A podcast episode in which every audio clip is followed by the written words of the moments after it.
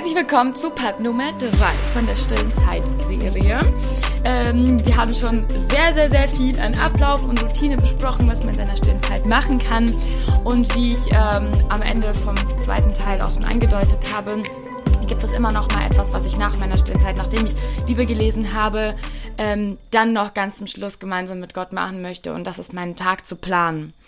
Ähm, ich finde, das ist etwas, was Gott gemeinsam mit uns machen möchte. Und das ist auch nicht etwas, was ähm, zu unheilig ist, dass man es in die äh, stille Zeit mit reinpacken könnte, sondern ich nehme dann mein Handy zur Hand, weil da habe ich immer so eine To-Do-Liste ähm, nach Prioritäten ähm, eingeordnet, Prio 1, Prio 2, Prio 3 und dann schreibe ich mir da immer auf, was ich heute erledigen möchte oder was einfach Dinge sind, die, die ich generell nicht vergessen darf zu erledigen. Vielleicht nicht unbedingt heute, aber manchmal fällt mir auch, währenddem ich Bibel lese, ein, oh, ich muss ja noch das machen, so dann schreibe ich mir das auf. Das ist nicht etwas, ähm, was dich ablenkt, sondern das ist etwas, womit du deinen Tag planst, womit du dein Leben planst. Und ich möchte, dass Gott ein Teil davon ist, beziehungsweise dass er derjenige ist, der mit mir diesen Tag und dieses Leben plant. Wieso sollte ich ihn also aus diesem super wichtigen Element ähm, raushalten? Auf gar keinen Fall. So, ich liebe es, morgens da zu sitzen und so zu überlegen, okay Gott, gibt's noch etwas? Habe ich eigentlich was vergessen? So, und dann oftmals kriege ich Gedanken, wo Gott mir sagt, so, hey, guck mal, das wolltest du doch noch machen oder den wolltest du doch noch anrufen oder hier wolltest du noch was machen. Und ich finde es ist so unglaublich schön, dass ich morgens wirklich in dieser Ruhe, in der ich bin, mein Leben planen darf analysieren darf, gucken kann, okay, was sind noch wichtige Punkte, was wollte ich noch erledigen, wohin wollte ich noch fahren, was muss ich noch besorgen, ja. Ähm, und das sind wirklich Dinge, die Gott gemeinsam mit dir machen möchte. Deswegen schreib's dir auf, vielleicht, ähm, ja, kannst du das besser auf einem Blatt Papier, so ich schleppe dieses Papier halt nicht ständig mit mir rum, deshalb mache ich das bei mir auf dem Handy in meinen Notizen. Die habe ich auch als Widget gespeichert dann auf meinem Homescreen. Das heißt, ich sehe immer direkt, was sind meine To-Dos, kann da immer direkt draufklicken auf die Notes. Ähm, das ist auch immer richtig gut. Das heißt, ähm, du wirst immer daran erinnert, dass du noch Dinge hattest, die du erledigen wolltest. Also quasi einfach eine To-Do-Liste. Und die schreibe ich mir wirklich jeden Tag. Und dann hake ich ab, okay, was habe ich gestern erledigt, abgehakt, die Punkte gelöscht, neue Punkte draufgeschrieben. So. Und ich bete dann wirklich dafür. Ich sage so, hey Gott, lass das gelingen. So die Dinge, die wir jetzt aufgeschrieben haben, ähm, leite du und führe du, stell sie unter deine, deinen Schutz und unter deine Leitung, unter deine Planung. Ähm, und ich bin auch der Meinung, dass die Dinge, die mir morgens einfallen in meiner stillen Zeit, die ich noch tun wollte, dass auch die Gott mir gibt, Gott mir eingibt. Ähm, und ich finde das einfach einen sehr, sehr schönen Gedanken, dass wir morgens, ähm, nachdem wir Bibel gelesen haben, nachdem wir uns mit ihm gefüllt haben, er in der Zeit schon darüber nachdenkt, okay, wie planen wir den Tag? So, ich finde es so schön zu wissen, dass Gott mein Leben plant, dass Gott meinen Tag plant, dass wenn ich meine Lust an ihm habe, deswegen liebe ich diese Stelle im Psalm 37, ähm, Vers 4, Vers 5, wo steht, wenn du deine Lust am Herrn hast, dann wird er dir geben, was dein Herz begehrt. Wenn du ihm vertraust, wenn du ihm deine Wege anbefiehlst, so dann wird er Gelingen schenken und dann wird er das vollbringen. Das finde ich so schön. So, ich habe meine Lust an ihm, ich lese sein Wort, ich verbringe Zeit mit ihm und er schickt mir in der Zeit Gedanken, was ich erledigen muss, wie ich mein Leben zu planen habe, was Dinge sind, die wichtig sind. Ne? Oder auch irgendwie auf einmal Ideen, wo ich mir denke, okay, krass, ja, das könnte man echt mal machen, so voll die schöne Idee.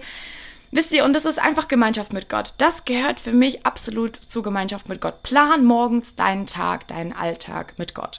Und du wirst sehen, das macht einen enormen Unterschied, weil du auf einmal das Gefühl hast, so, ich gehe nicht alleine durch den Tag, sondern ich habe es ja zusammen mit Gott geplant. Also geht er ja auch mit. Und da kommen wir auch schon zu dem wichtigsten weiteren Punkt, nimm Gott mit in deinen Tag. Ich weiß nicht, ob ich das im ersten Part schon gesagt hatte, aber ich finde das so eine schöne Phrase. Nach dem Amen bete weiter. Also nachdem du Amen gesagt hast, nachdem du deine Bibel zugeschlagen hast und weggelegt hast und aufgestanden bist, um dich fertig zu machen oder um dir Frühstück zu machen oder um aus dem Haus zu gehen direkt, Nimm Gott mit. Das ist keine Zeit, die dann endet. Stille Zeit geht weiter. Zeit mit Gott geht weiter durch den ganzen Tag. Rede mit ihm. Wenn du eine To-Do, eine To-Do, also wenn du einen Punkt abgehakt hast auf deiner To-Do-Liste, so dann sagst du, okay, cool, geschafft. So was machen wir als nächstes so. Nimm ihn wirklich mit in deinen Alltag. Gott ist niemand, der da an deinem Tisch morgens sitzen bleiben will.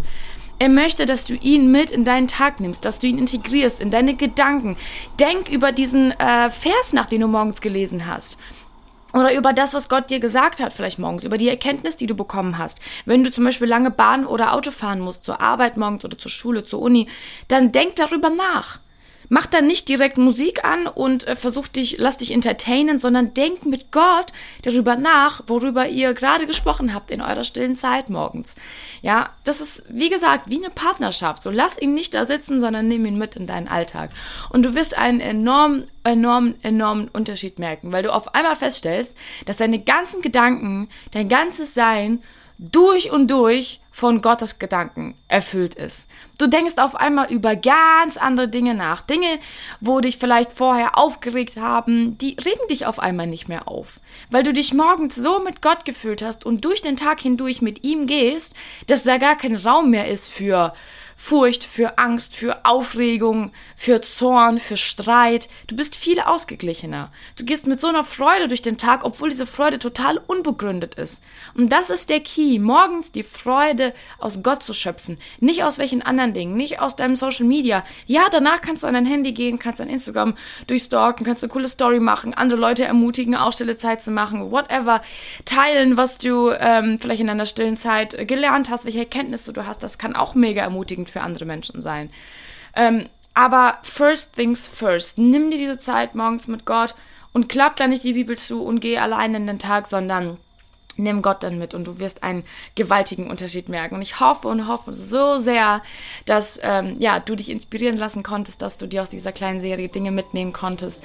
Und ähm, ja, vielleicht, wenn du dir irgendwie nicht alles merken konntest oder das Gefühl hast, so irgendwie weiß ich jetzt trotzdem nicht genau, wie ich da rangehen soll, hörst dir nochmal von Anfang an. Nimm dir nochmal Part 1, setz dich vielleicht mit einem Blog hin und schreib dir Dinge auf aus dieser Serie, die dir wichtig sind. Schreib dir wirklich auf, was du in deinen Alltag integrieren möchtest. Ähm, wie du deine stille Zeit morgens gestalten möchtest, wann du aufstehen möchtest, wie lange du stille Zeit gemacht hast oder machen möchtest. Visualisier diese Dinge.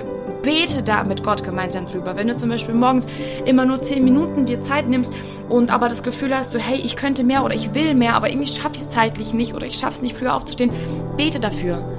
Bete dafür, wenn Gott deine Lust sieht, wenn er deinen Hunger sieht, deine Sehnsucht nach ihm, dann ist er nicht derjenige, der diesen Hunger nicht stillen möchte, sondern er möchte dir dann helfen. Er möchte ja in Gemeinschaft mit euch, mit uns sein. Deswegen ähm, sei da wirklich darin gesegnet. Ich bin super gespannt von euch allen zu hören, was ihr ähm, ja vielleicht jetzt anders gemacht habt oder was ihr ausprobiert habt oder was ihr auch in eurer stillen Zeit integriert habt. Das würde mich auch super, super interessieren. Vielleicht kann ich ja auch irgendwie noch so Dinge in meine stille Zeit integrieren. Ich bin super, super gespannt von euch zu hören. Bis zum nächsten Mal.